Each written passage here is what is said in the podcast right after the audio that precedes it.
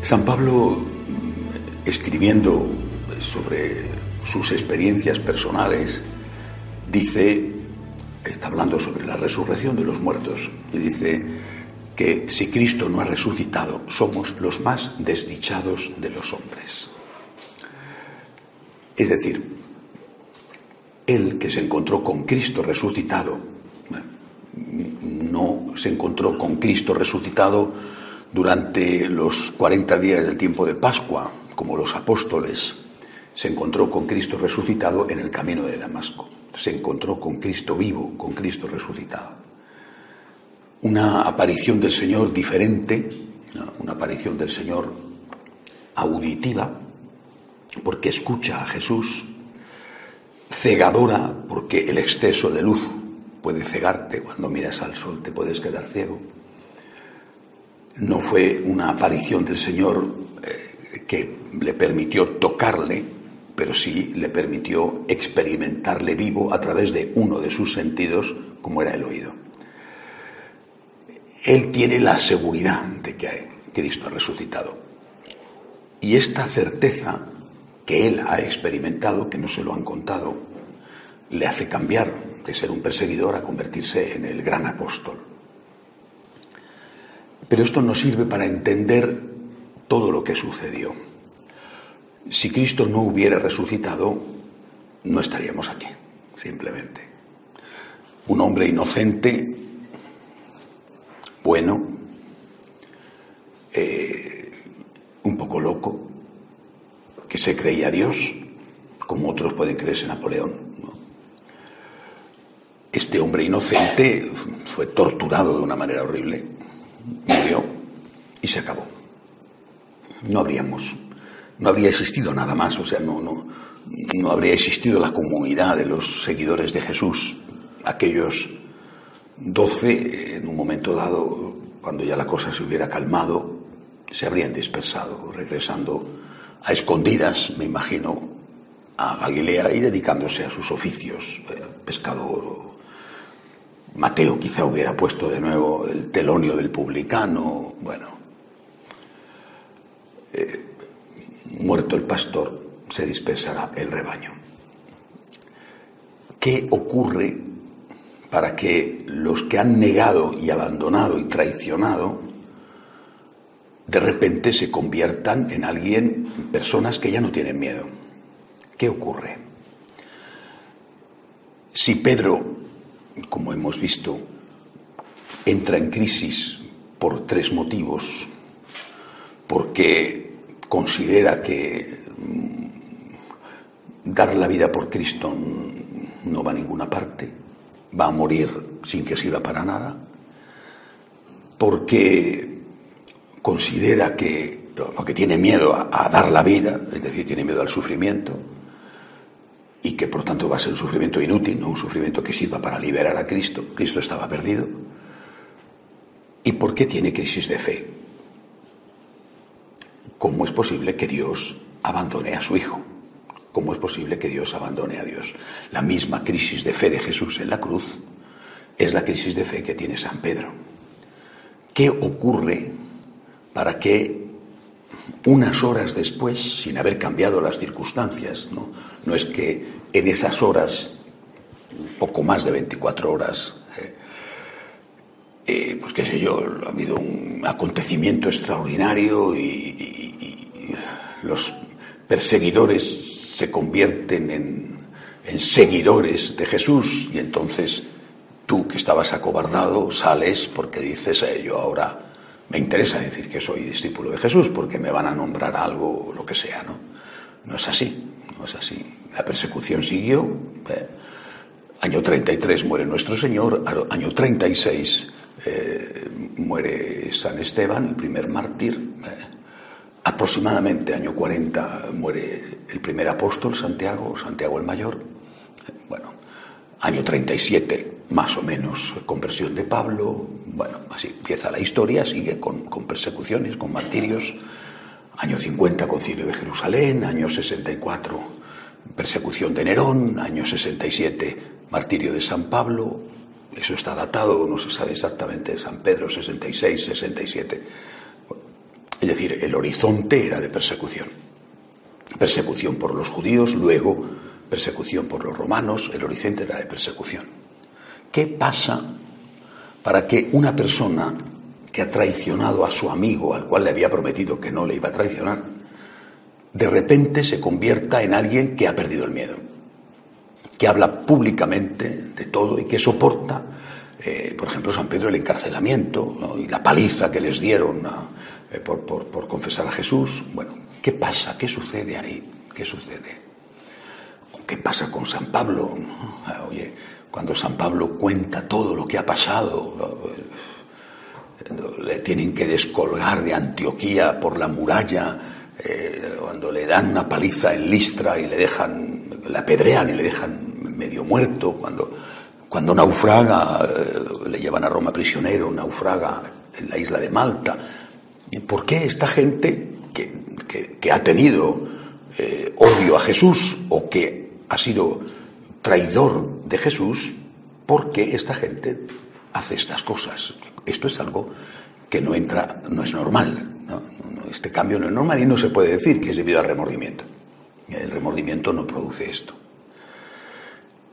El remordimiento te produce angustia o depresión, pero, pero un cambio colectivo que genere en esos, no fue solo uno, eh, el paso de la cobardía al valor significa que algo ha ocurrido. Y eso que ocurre tiene que ser, repito, tan importante que hace que mm, empiece a interesar. ¿eh? Y que empiece a interesar a pesar de la persecución. Y que empiece a interesar a gente que, no, como, no solo como Pablo, sino otros muchos, eh, que habían estado atraídos quizá por el mensaje de Jesús, o indiferentes, o incluso hostiles, empiecen a interesarse. Eso que ocurre es la resurrección del Señor. Desde ahí, desde la resurrección, empezamos a mirar la historia hacia atrás. Hay un acontecimiento histórico, Cristo resucita, que impacta a unas personas hasta el punto de que las cambia completamente en algo vital, porque se jugaron la vida y murieron por ello, y que empieza a dar sentido a todo lo anterior. Es decir, los apóstoles, los, discípulos, que eran más numerosos que los apóstoles, por ejemplo, María Magdalena era discípula, los discípulos y dentro de ellos el grupo selecto de los apóstoles, a partir de la resurrección miran hacia atrás, especialmente cuando se les ilumina todo con Pentecostés, pero a partir del fenómeno del acontecimiento de la resurrección miran hacia atrás y empiezan a entender las escrituras, lo dice Jesús en una de las apariciones, por ejemplo, a los discípulos de Maús. Empezaron a entender las escrituras. Es lo que va a hacer después San Mateo cuando escriba su evangelio. Desde la luz de las escrituras entendidas, él cuenta la vida de Jesús. Y entonces empiezan a entender y a poder contar las enseñanzas de Jesús, de la vida pública, eh, por supuesto la muerte, cómo fue, la resurrección, la vida pública, el nacimiento, y después empiezan a entender todas las profecías que hablaban de Jesús y que aparecían en el Antiguo Testamento. Eso empiezan después a, contarlo y cuando empieza la persecución, eh, el año 40, ya con, ya con la persecución de, San Esteban y, y de otros, ¿no? Muchos empiezan a marcharse, pero sobre todo desde el año 40, la muerte de, la muerte de Santiago, eh, se produce la, gran escapada, el, éxodo de apóstoles, se queda solo Santiago, el, mayor, el menor, Santiago, el pariente de Jesús. Bueno, pues a partir de ese momento eh, eh, se dan cuenta de que tienen que escribirlo porque la tradición oral, lo que están contando, corre el riesgo de que por muerte natural o por, por, martirio se acaben los testigos y empiezan ellos a, escribirlo, a recoger esas tradiciones orales, a escribirlo, pues a Mateo, San Marcos, eh, San Lucas posteriormente y el último, eh, San Juan. Bueno, pero lo que da sentido a todo es ese acontecimiento que es la resurrección. De tal manera que sin eso el cristianismo no existiría, habría desaparecido en, la nube eh, de la historia el personaje de Jesús, no sería recordado, no sería conocido.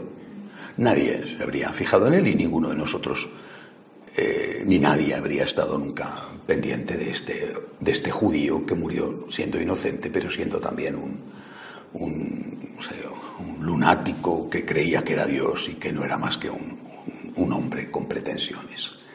Pero eso que cambia, eh, eso que modifica completamente el comportamiento de aquellos, eso es algo tan importante que les hace capaces de convertirse en mártires, de dar la vida. Vamos a intentar entrar en algunas de, las, de, esas cosas. La resurrección de Cristo queda testimoniada por dos cosas. El sepulcro vacío y las apariciones del propio Cristo resucitado. El cuerpo podía haber sido robado por sus discípulos, tal y como los sacerdotes y fariseos habían temido que sucediera para hacer creer a la gente que había resucitado. Si solo tuviéramos esa prueba, el sepulcro estaba vacío en la mañana de Pascua, sería tan endeble que no habría superado el paso de los siglos. Por eso, junto al sepulcro vacío, está el testimonio de los que vieron a Cristo resucitado. No solo le vieron y le oyeron, sino que incluso le tocaron y le abrazaron de forma que no les cupo duda de que no era una aparición etérea ni un fantasma. Cristo resucitado era de carne y hueso, comía y bebía, hablaba, y sus pies dejaban huellas en la arena, y sus abrazos dejaban calor en el alma. Pero no cabría la posibilidad de que las apariciones del resucitado fueran inventadas por los apóstoles para dar credibilidad a la mentira que habían urdido robando el cuerpo a fin de hacer creer que había resucitado? De por supuesto que cabía esa posibilidad. Pero las mentiras se dicen para huir de un castigo o para hacer un negocio.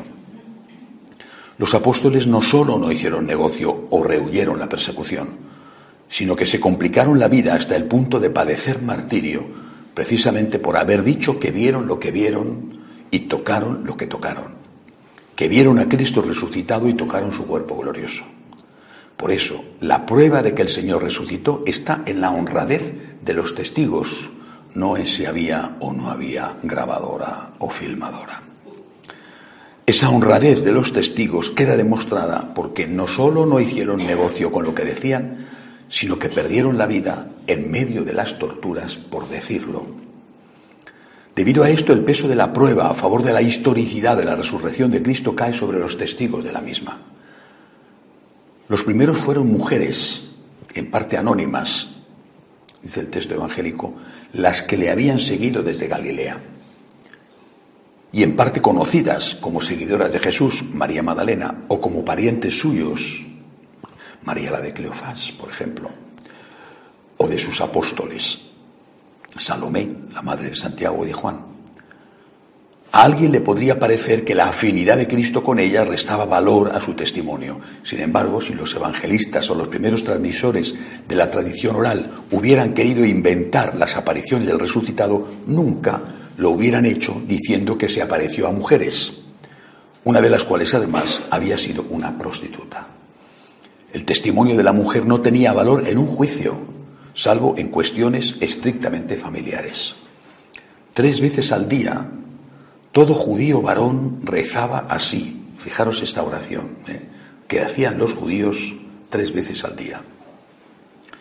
Bendito seas tú, Señor, porque no me has hecho gentil, mujer o esclavo. A lo que la esposa debía contestar, bendito sea el Señor que me ha creado según su voluntad. El testimonio de la mujer no tenía valor en un juicio, salvo en cuestiones estrictamente familiares. Tres veces al día, todo judío varón rezaba así. Bendito seas tú, Señor, porque no me has hecho gentil, mujer o esclavo. Qué cosas, ¿eh?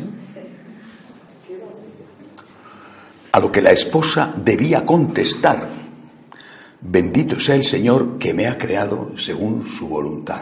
O sea, ella aceptaba que era una desgraciada. ¿Eh?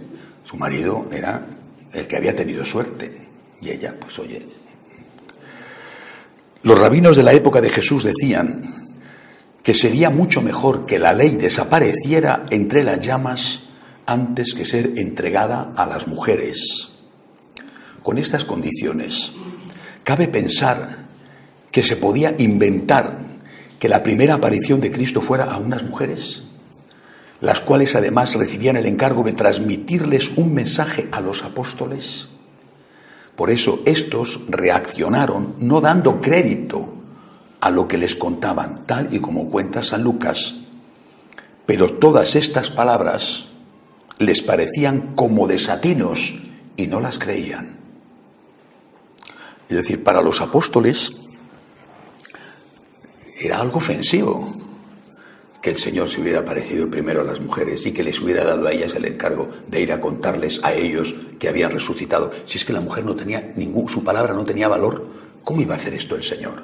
Mí había muerto en la cruz, ya estaba la cosa, ¿no? Pero hará esto, ¿no? Pero claro, ¿quiénes se habían ido al sepulcro? Habían sido las mujeres, ¿no? ¿Quién amaba a Jesús? ¿Quién amaba a la persona de Jesús? Porque éstas tampoco tenían fe. ¿Eh? La fe la habían perdido, pero quedaba el amor. Aquellas dos dimensiones de la fe, la intelectual y la afectiva, la intelectual la habían perdido. No creían que iba a resucitar, aunque el Señor lo había dicho. No creían. Estaba muerto y bien muerto. Pero quedaba la fe afectiva, quedaba el amor. Y porque quedaba el amor estaban allí para intentar terminar la mortaja que habían hecho a toda prisa. Amaban a la persona de Jesús y por eso a ellas es a las que el Señor se les aparece. Pero ellos no lo aceptan, ¿eh? Ellos no lo aceptan. Ellos piensan que, primero, que el testimonio de una mujer no vale para nada. Y seguramente que puestos a aparecer iba el Señor a su casa a decirle, Pedro, campeón, oye, que fíjate, con lo que tú vales, aquí estoy, ¿no? Viendo con algo de detalle el relato de la aparición a las mujeres en los tres evangelios sinópticos, vemos que ambos coinciden en que éstas fueron al sepulcro en la madrugada del domingo. Entonces se consideraba el domingo el primer día de la semana, pues el día de descanso era el sábado. Dice al alborear, dice San Mateo. Entre ellas estaban Magdalena y María, la madre del apóstol Santiago, que era cuñada de la Virgen por estar casada con el hermano de San José, Cleofás, María la de Cleofás.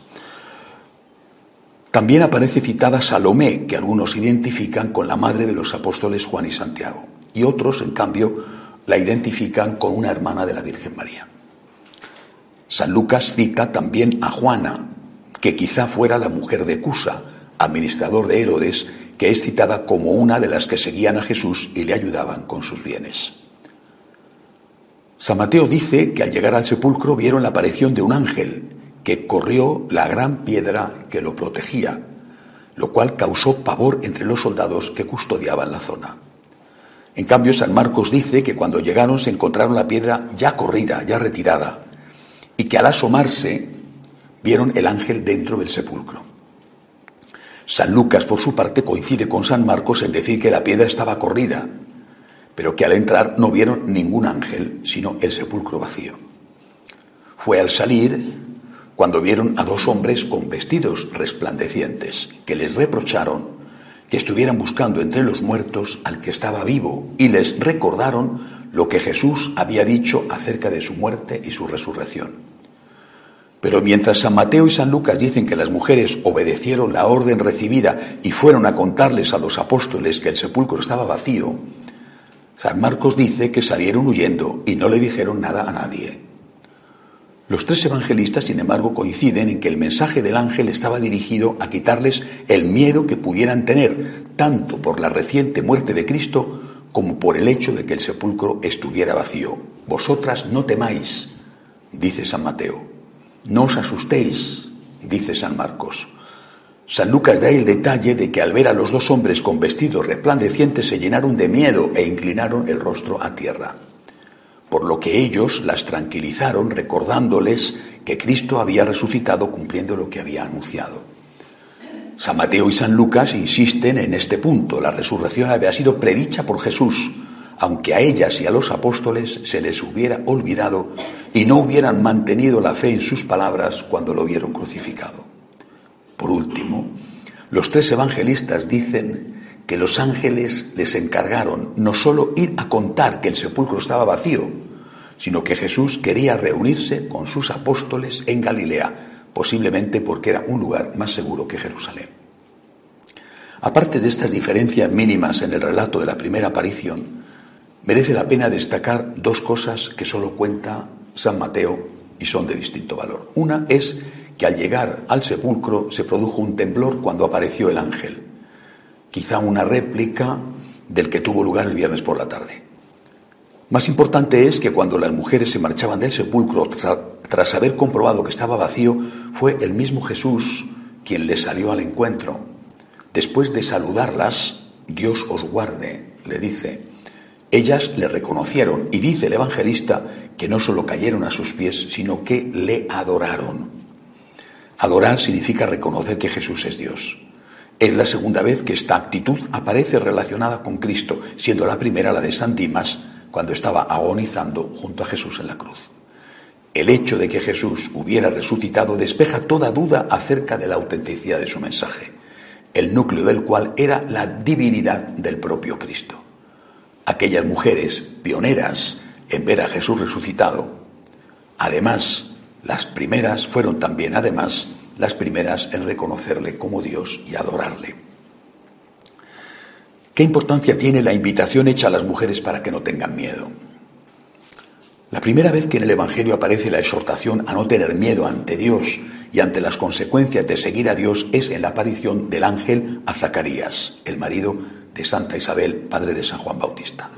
Cuando Zacarías se asusta ante la aparición del ángel, éste le dice, no tengas miedo, Zacarías, porque tu oración ha sido escuchada. Su oración de que estaba pidiendo poder tener un hijo. A continuación se repite la escena, pero en esta ocasión es la Santísima Virgen la protagonista. También a ella le dice el ángel, no temas, pero no porque ella tuviera miedo, sino porque al ser saludada como la llena de gracia, el evangelista dice que la Virgen se turbó ante estas palabras, no se turbó ante la aparición del ángel, ¿eh? sino se turbó ante que a ella la llamaran llena de gracia. El verbo, al encarnarse, viene a quitar el miedo que los hombres pudieran tener a Dios. Ya no es el Dios lejano que mora más allá de las estrellas, se manifiestan entre relámpagos y tormentas, ahora es el Dios con nosotros, que es lo que significa la palabra Emmanuel. El Dios que ha venido a compartir nuestras alegrías y nuestras penas, a identificarse con sus criaturas humanas e incluso dar la vida por ellas. Pero ese Dios hecho hombre exige a sus seguidores un comportamiento moral que no es fácil y ante el cual el hombre experimenta temor y temblor. Incluso le pide Dios al hombre que dé la vida por él si es necesario. Por eso la resurrección significa que no hay motivo para el miedo, pues aunque cumplir el mandamiento del amor que Cristo pide e incluso llegar al martirio por amor a Él sea muy difícil, el Señor nos va a sostener con su gracia y nos va a abrir las puertas del cielo.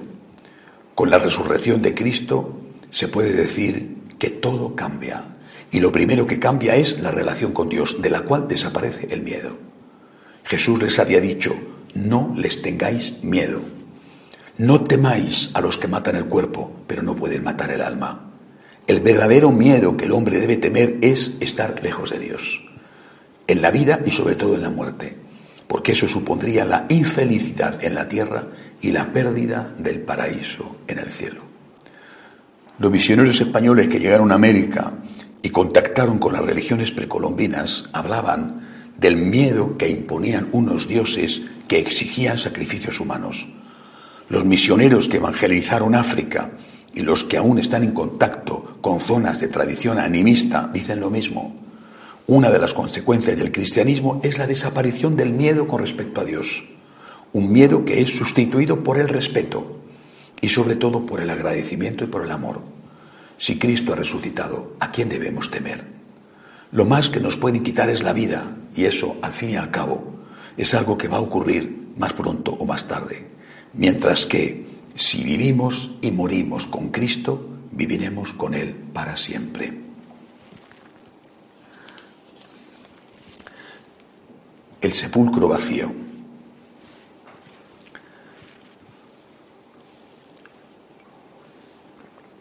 Aunque los tres evangelios sinópticos hablan del sepulcro vacío, se nota que los tres evangelistas hablan de oídas, incluso San Mateo, puesto que no estaban allí en ese momento. En cambio, el relato de San Juan es más rico en detalles, pues fue testigo directo y privilegiado de lo sucedido. En primer lugar, San Juan habla solo de María Magdalena, no porque ella fuera la única mujer en ir al sepulcro, hemos visto que los sinópticos están hablando de un grupo de mujeres, sino porque quiere destacar la importancia de María Magdalena. Magdalena no podía ir sola de madrugada por las calles, pues eso era impensable para una mujer judía. Además, había ido allí a hacer una tarea muy concreta, terminar el embalsamiento, embalsamamiento del cadáver de Cristo que habían tenido que realizar a toda prisa en la tarde del viernes. Contaba con que los soldados que estaban de guardia, a ella y a las compañeras con las que ella iba, les ayudaran a mover la pesada roca que protegía la entrada de la tumba, como era costumbre en los enterramientos judíos. Su sorpresa fue que la tumba estaba abierta, la piedra corrida y los guardias habían desaparecido. Debió mirar dentro, pues de lo contrario no hubiera podido decir a San Pedro y a San Juan, que es lo mismo que está contando los hechos de los apóstoles y que, para no decir que era él, habla del otro discípulo a quien Jesús quería, perdón, debió mirar dentro, pues de lo contrario no hubiera podido decirle a San Pedro y a San Juan que es el mismo que está contando los hechos y que para no decir que era él, habla del otro discípulo a quien Jesús quería. La frase que emplea para anunciar que el sepulcro está vacío, se han llevado del sepulcro al Señor y no sabemos dónde lo han puesto, indica claramente que no estaba sola cuando hizo el descubrimiento, pues emplea el plural, no sabemos, el lugar del singular, no sé. Pero también indica que al menos ella y el grupo de mujeres más fieles a Jesús estaban ignorantes de lo que había sucedido. Era imposible que si se hubiese tratado de una conjura de los apóstoles para hacer desaparecer el cuerpo, para después decir que había resucitado, esas mujeres no estuvieran enteradas de ello. De hecho, ni se habrían molestado en ir a un sitio donde sabían que no había nada. Inmediatamente tiene lugar la reacción de San Pedro y de San Juan. Echaron a correr. Pero como San Juan era más joven, llegó antes. Vio las cosas tal y como había dicho Magdalena, pero por respeto al que ya sabía que era su superior, esperó a que llegara San Pedro. Este fue el primero en entrar y vio algo sorprendente. La sábana o gran lienzo con que habían cubierto el cadáver estaba en el suelo, pero la tela con que había cubierto el rostro de Cristo se encontraba plegada en un lugar aparte, lo cual indicaba que la persona que se había llevado el cadáver, en ese momento no pensaron en otra cosa, había tenido mucho amor hacia el Señor, pues se había entretenido en doblar el paño que había protegido su cabeza, el que hoy se conserva en la Catedral de Oviedo y es conocido como el Santo Sudario. Entonces entró San Juan dentro del sepulcro, que era muy estrecho, tal y como es hoy. Y al ver que el cuerpo de Cristo no estaba y la disposición de las telas que habían usado para amortajarle, dice el Evangelio, vio y creyó. San Juan está hablando de sí mismo, y por eso no nos dice si San Pedro experimentó lo mismo que él. Dice que él vio y creyó. Si se hubiera tratado de un narrador diferente a los dos protagonistas, habría escrito vieron y creyeron. Pues solo el interesado puede recordar con precisión que ese fue el momento exacto en que él creyó no solo en la resurrección de Cristo, sino en todo lo que implicaba. Juan no sabe lo que está sintiendo Pedro, sabe lo que está sintiendo él. Y cuando lo cuenta dice, en ese momento yo vi y creí. Pero como nunca habla de él, siempre para hablar de él dice el discípulo al cual Jesús tanto amaba. Ese discípulo que es él, en ese momento vio y creyó, y eso lógicamente él no lo puede olvidar. A continuación, después de hablar en singular, el discípulo amado vio y creyó, a continuación vuelve a hablar en plural, pues hasta entonces no habían comprendido que según la escritura Jesús debía resucitar de entre los muertos, porque cuando escribe el Evangelio ha pasado mucho tiempo y ha tenido ocasión de hablar con San Pedro y averiguar que a los dos les pasaba lo mismo. que no tenían fe en la resurrección de Cristo. Y luego añade que ambos apóstoles volvieron a casa, refiriéndose a un lugar que les era familiar y que consideraban como su propia casa y que estaría en el mismo Jerusalén, puesto que para ir y venir a Betania, a la casa de Lázaro, se empleaban varias horas y Magdalena no habría tenido tiempo de avisarles ni ellos de hacer el viaje corriendo. El sepulcro vacío y la sorprendente disposición de los lienzos fueron para esos dos apóstoles motivo suficiente para creer en la resurrección del Señor. Es evidente que ellos no habían intervenido en la desaparición del cuerpo, pues ni hubieran ido al sepulcro ni se habrían sorprendido en caso de haber ido. También es evidente, como pasó con las mujeres, que si alguien del grupo de discípulos hubiera robado el cadáver, ellos estarían enterados. Pero podría haber sido algún enemigo del Señor el que hubiera llevado a cabo esa ominosa acción. De hecho, los guardias habían desaparecido y ni las mujeres ni estos dos apóstoles sabían por qué. Sin embargo, el respeto hacia Cristo que indicaba la forma en que estaba doblado el sudario de la cabeza, indicaba que quien lo había hecho no era un enemigo del Señor, sino que sentía por él un gran amor. José de Arimatea, que era el dueño del sepulcro, podría haberlo llevado a cabo, pero si así hubiera sido, se lo habría comunicado antes de hacerlo, al menos a San Pedro, que era el líder del grupo una vez muerto Jesucristo. Por supuesto que hicieron falta las apariciones del Señor resucitado para confirmarles en esa fe que acababan de adquirir. Pero para aquellos dos, el descubrimiento del sepulcro vacío fue suficiente. La sábana santa, el santo sudario, hablaban de ausencia y de presencia. Eran testigos de la ausencia de un cadáver y eran testigos también del amor hacia Cristo que había tenido quien se lo había llevado. Pero ¿quién se lo podía haber llevado? si ninguno de su grupo, ni tampoco ninguno de sus enemigos había sido. Solo Dios había podido intervenir para llevar a cabo tal acción, aunque lo hubiera hecho mandando a sus ángeles, los mismos que según los sinópticos se les aparecieron a las mujeres, y los mismos que doblaron cuidadosa y amorosamente el santo sudario. También nosotros, por lo tanto, también para nosotros, por lo tanto, tiene que ser motivo para afianzar nuestra fe no solo la ausencia del cuerpo del Señor, sino las huellas impresas del cuerpo y el rostro de Cristo, como es el negativo, como el negativo de una fotografía provocada por una fuerte radiación en los sagrados lienzos que providencialmente la Iglesia todavía custodia y venera. San Mateo, por su parte, es el único de los evangelistas que cita una versión que explicaría la tumba vacía, que los apóstoles habían robado el cuerpo del Señor. La cita para desmentirla y dice que esa patraña fue inventada por los sacerdotes para evitar que la gente creyera en la resurrección de Cristo. Además, añade que esa calumnia se corrió entre los judíos hasta el día de hoy. Es decir, que cuando San Mateo escribe su Evangelio, en la década de los años 60, antes de la destrucción de Jerusalén ocurrida en el año 70, todavía insisten los judíos en rechazar la resurrección de Cristo, pero admiten que la tumba estaba vacía y que el cuerpo había desaparecido. Es un testimonio, por lo tanto, importante de que el cuerpo del Señor no estaba el domingo por la mañana en el sitio donde fue depositado el viernes por la tarde. Podían haberlo robado los apóstoles, pero como ya se ha dicho, nadie hubiera dado la vida como ellos la dieron para inventar una mentira y menos gente como los discípulos, que habían mostrado su cobardía cuando Jesús fue hecho prisionero y necesitó ayuda. Además, los guardias que protegían el sepulcro eran del templo, pues Pilato no había querido mandar a los soldados romanos, que en cambio sí habían estado en la crucifixión. Esos guardias del templo estaban a las órdenes de los sacerdotes, y por eso fueron primero a ellos a contarles lo que había pasado, en vez de ir primero a Pilato, que es lo que deberían haber hecho si hubieran sido soldados romanos.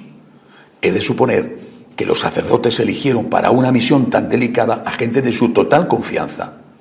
De hecho, en el relato de San Mateo en ningún momento se pone en duda la honradez de los soldados, sino que se da por supuesto que lo que cuentan es verdad, y lo que los sacerdotes hacen es comprarles para que digan una mentira. Si hubieran sospechado que ellos estaban implicados, los soldados, y que efectivamente habían sido sobornados por los apóstoles, les hubieran sometido a torturas hasta arrancarles la verdad, cosa que no hicieron, porque estaban seguros de la lealtad de los guardias que ellos mismos habían designado para esa tarea. ¿quién resucitó a Cristo? El sepulcro vacío era una prueba de que Cristo ya no estaba.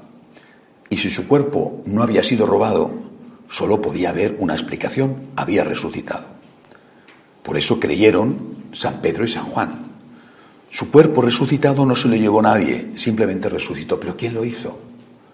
Ante lo que estaban viendo, o mejor, ante lo que no estaban viendo, el cuerpo muerto del Señor, dice San Juan, que entonces comprendieron las escrituras y se dieron cuenta de que en ellas estaba ya anunciada la resurrección de Jesús. Nosotros podemos hacer lo mismo, pero fijándonos en otras escrituras, no las del Antiguo Testamento, sino las del Nuevo, especialmente donde se recogen las palabras del Maestro sobre lo que iba a suceder. Jesús había dicho, por eso me ama el Padre, porque doy mi vida para recobrarla de nuevo. Nadie me la quita, yo la doy voluntariamente. Tengo poder para darla y poder para recobrarla de nuevo. Esa es la orden que he recibido de mi Padre. Por lo tanto, la respuesta a quién había resucitado a Cristo es esta. Dios lo ha hecho. Y al referirnos a Dios estamos hablando del único Dios, de la única naturaleza divina. Dios resucita a Dios. El Padre, el Espíritu y el mismo Hijo participan en esa resurrección. Cristo, unido al Padre y al Espíritu, se resucita a sí mismo. Es Dios, el único Dios, el que triunfa en la resurrección, y la fuerza que quedó plasmada como un negativo de una fotografía en los sagrados lienzos no vino de fuera, sino que salió de dentro y por eso mismo quedó impregnada en las telas. Cristo permitió su muerte. Esta no le fue impuesta, sino que fue aceptada y querida por él, aunque lo hiciera en obediencia, en unidad con el Padre y con el Espíritu. El Cristo que pregunta al Padre en la cruz el porqué de su abandono es la segunda persona de la Santísima Trinidad, tanto como el Hijo único de la Santísima Virgen María. Es Dios y hombre verdadero, que se ofrece voluntariamente en sacrificio para salvar a los hombres de sus pecados. Ese mismo Cristo es el que resucita, el que se resucita a sí mismo, pues aunque su cuerpo humano estuvo realmente muerto, como segunda persona de la Santísima Trinidad nunca había dejado de existir. Este mismo Cristo, ahora ya resucitado, en unión con el Padre y el Espíritu, es el que nos abrirá a nosotros las puertas del cielo, haciéndonos resucitar cuando llegue la hora del juicio final y se produzca la resurrección de la carne, que será entonces carne gloriosa, carne resucitada. El último punto de meditación de esta tarde, la aparición a María Magdalena.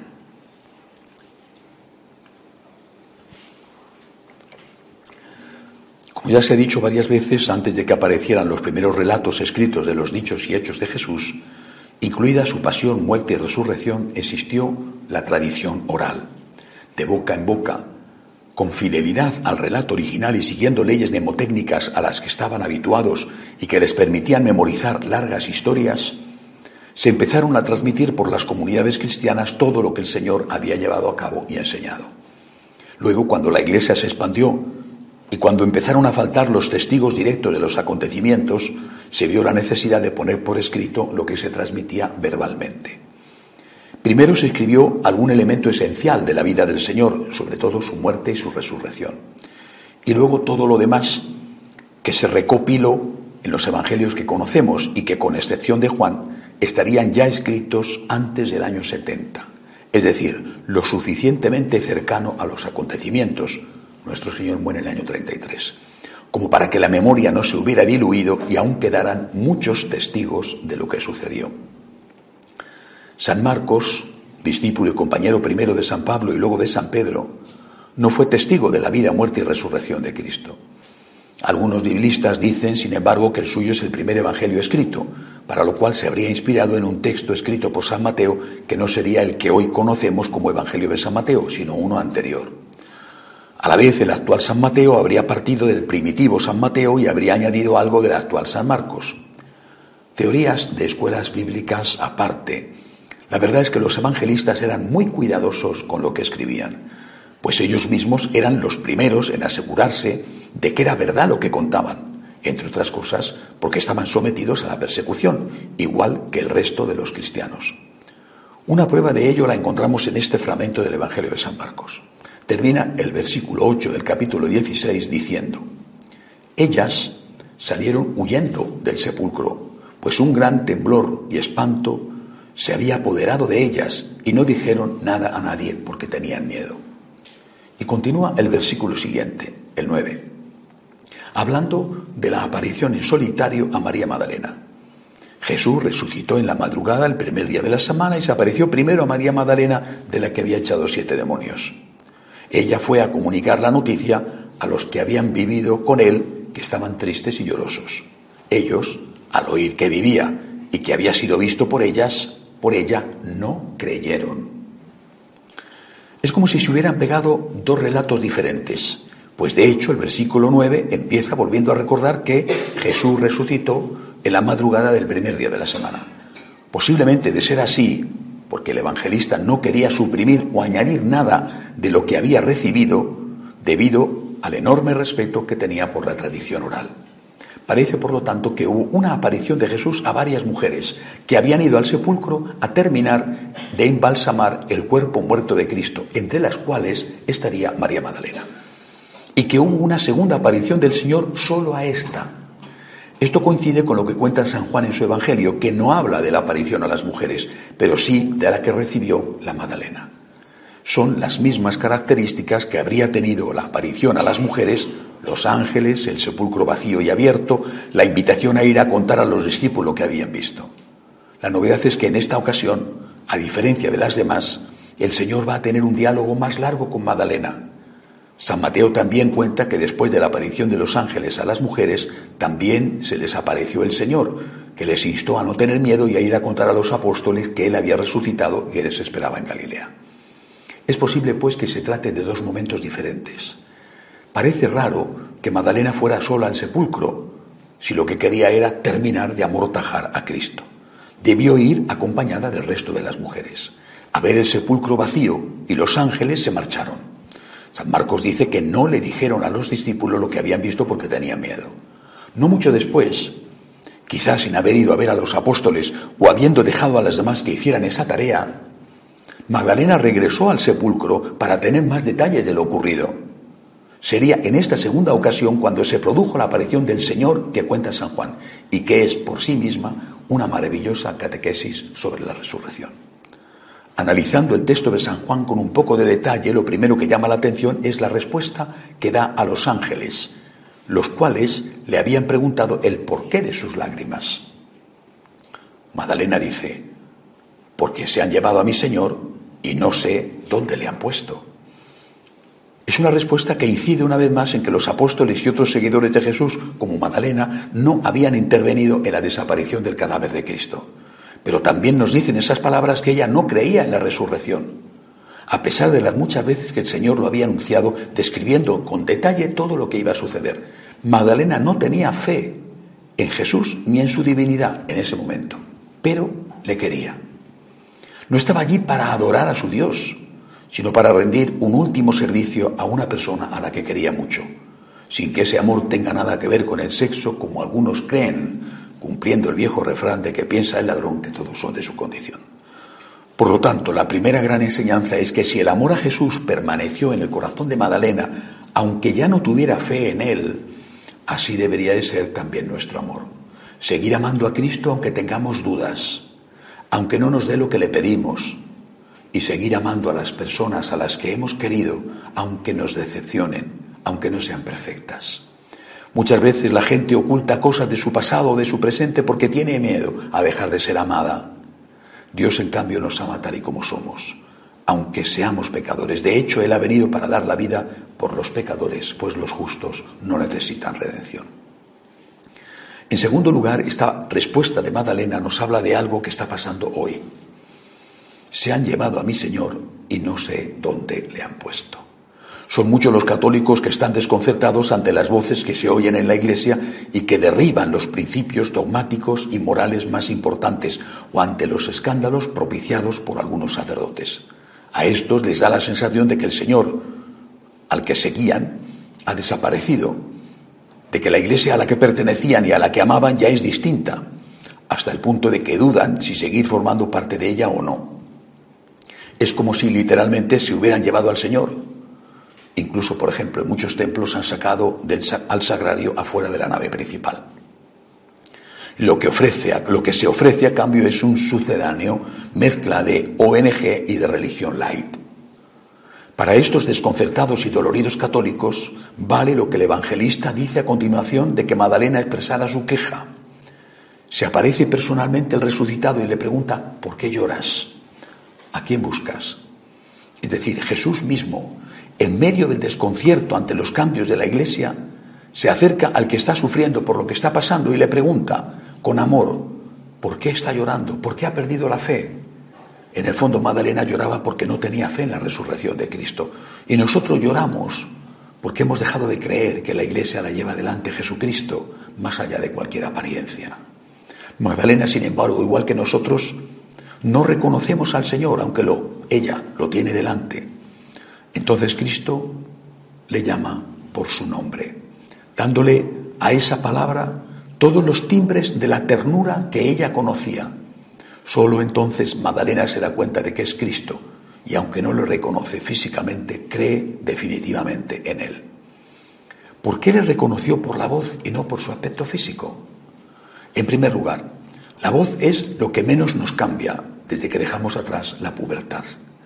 Además, el aspecto de Cristo resucitado no tenía nada que ver con el que horas antes la propia Magdalena había amortajado a toda prisa, sin tener tiempo ni siquiera para lavarle.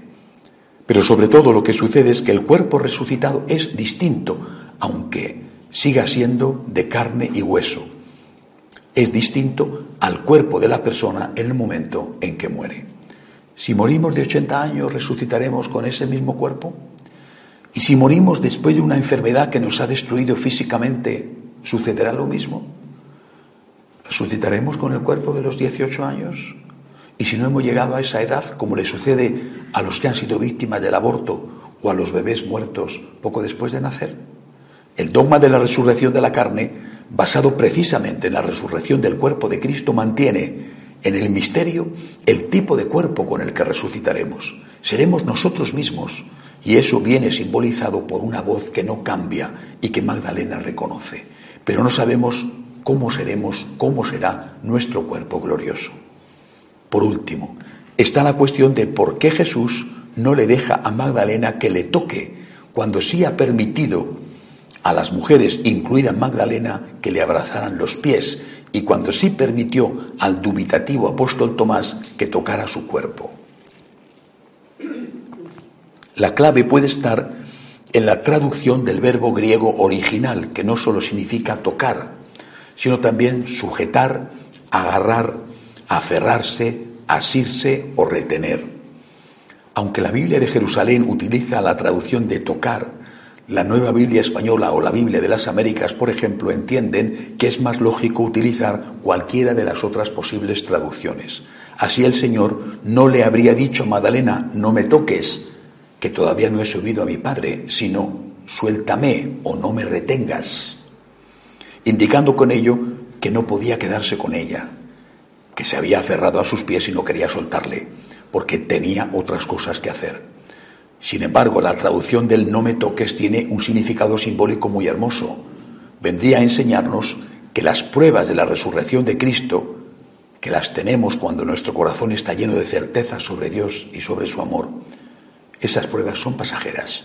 Son como las de la transfiguración en el monte Tabor y debemos aprovecharla para que nos sirvan de memoria cuando lleguen las dificultades y tengamos dudas sobre la existencia de Dios. ¿Por qué el Señor no se apareció a la Santísima Virgen? El hecho de que los evangelios no refieran ninguna aparición a la Santísima Virgen no significa que no ocurriera.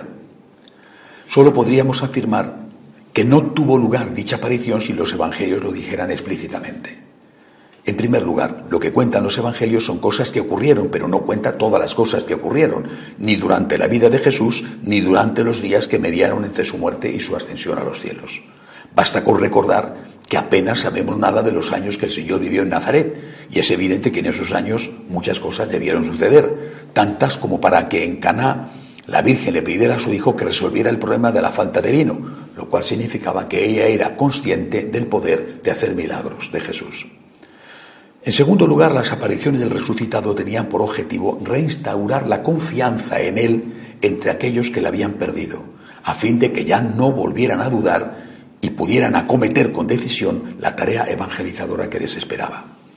Esas apariciones tenían que ser públicas y luego publicadas al escribirse los evangelios, para que no solo creyeran los protagonistas de las mismas, sino los que creyeran en Jesús en lo sucesivo. Dicho de otro modo, el Señor pudo aparecerse perfectamente a la Virgen en la intimidad de la casa donde nuestra madre halló refugio tras la tarde terrible del Viernes Santo.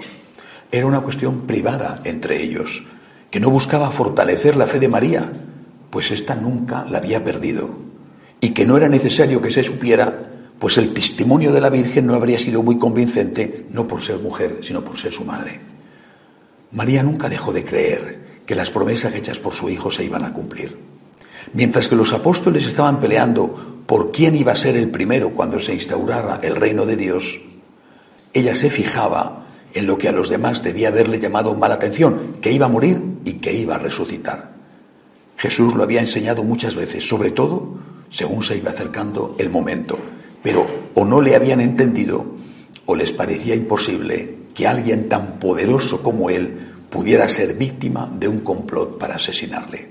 María, en cambio, se había tomado muy en serio cada una de sus palabras, y si bien eso le había servido para sufrir antes de que llegara el Viernes Santo, cuando sucedió, supo que si su hijo había predicho que iba a morir crucificado y había acertado, también acertaría en la predicción de que iba a resucitar.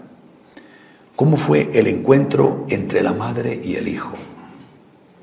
Pertenece a uno de esos secretos que conoceremos en el cielo, pero seguramente no fue una sorpresa para María, a la cual no le costó identificarle como le había pasado a la Magdalena. Más aún, me atrevo a creer que el corazón inmaculado de María supo exactamente el momento en que el Sagrado Corazón de Jesús resucitó. Y que cuando por fin se encontraron tras fundirse en un abrazo casi infinito, las palabras de ella fueron, te estaba esperando. Así debe de ser para nosotros. La resurrección del Señor debe darnos la certeza de que hay vida eterna y de que vamos a ver a Dios, a la Virgen y también a los nuestros que ya han muerto y a encontrarnos con los que vendrán después. También debe darnos la certeza de que el bien es más fuerte que el mal y que Dios Todopoderoso no permitirá que las fuerzas del infierno prevalezcan sobre aquellos que han confiado en Él y en su palabra. Tengamos, pues, la fe de María, para que cuando llegue la hora de encontrarnos con Cristo o de que venza la justicia de Dios, podamos decir, te esperaba, lo esperaba. Cuando nos encontremos con Dios, si Dios quiere, en el cielo, el Señor nos dirá, te estaba esperando. Y nosotros tenemos que decirle, yo también te estaba esperando, estaba seguro de que tú estabas aquí, nunca lo he dudado, te estaba esperando. Hacemos un momento de oración en silencio.